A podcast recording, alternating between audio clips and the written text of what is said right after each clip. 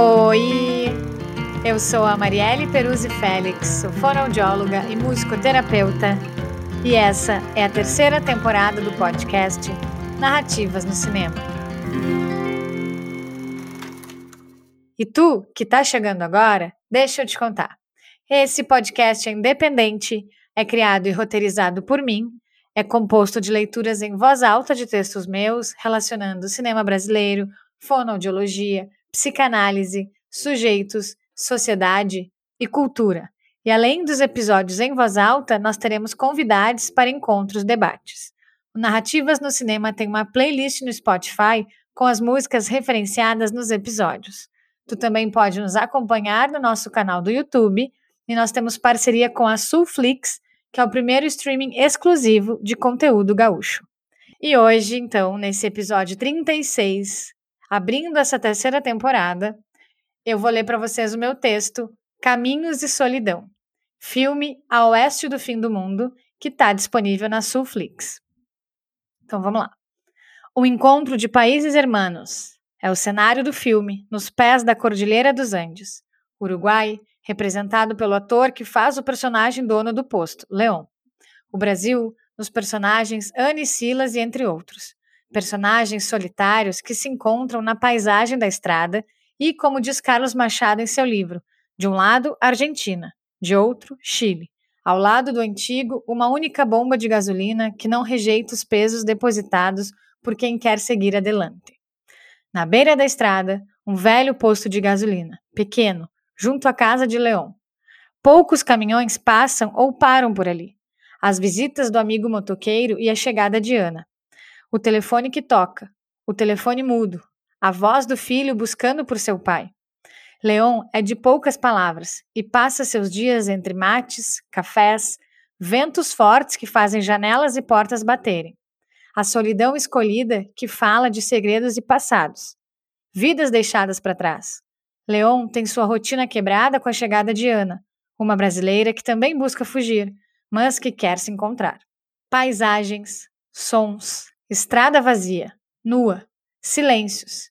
Em uma estação de serviços, um vivente isolado, fugindo da sua vida que foi e que insiste em voltar. Pelas ligações do filho, um filme que vai contando aos poucos, Despacito.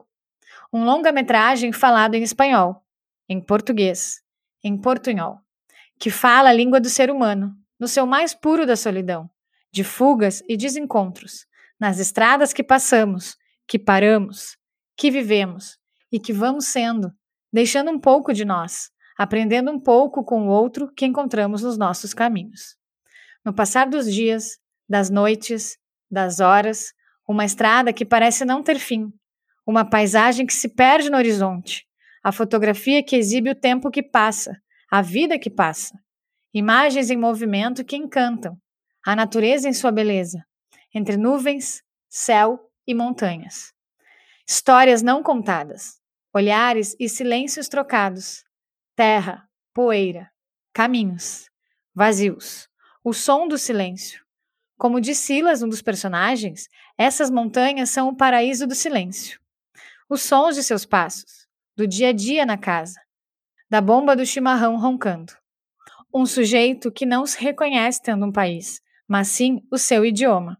Como ele diz em uma de suas falas: Yo no tengo país, só hablo este idioma, porque não sei hablar outro. Na vida que Leon deixa Ana se aproximar e saber um pouco mais, do que nem ele mesmo queria dizer, que ele não queria lhe dar.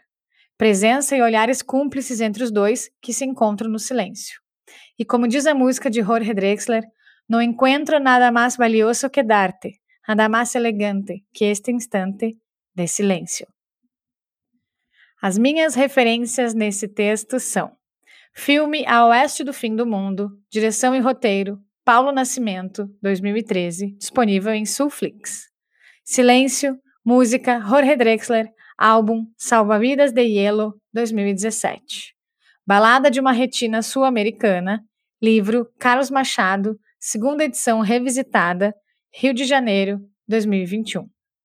Assim encerro e agradeço ao apoio do Recomeçar Espaço Interdisciplinar, do Infância em Cena Espaço Terapêutico, ao Diego Pires pela edição e mixagem, a Daniela Azevedo pela edição de arte e a Sulflix. E se tu quiser entrar em contato com a gente, mandar sugestões de filmes ou críticas, manda e-mail no Narrativas no Cinema Podcast, arroba gmail.com ou nos segue no Instagram, no arroba Narrativas no Cinema, e a gente vai se falando.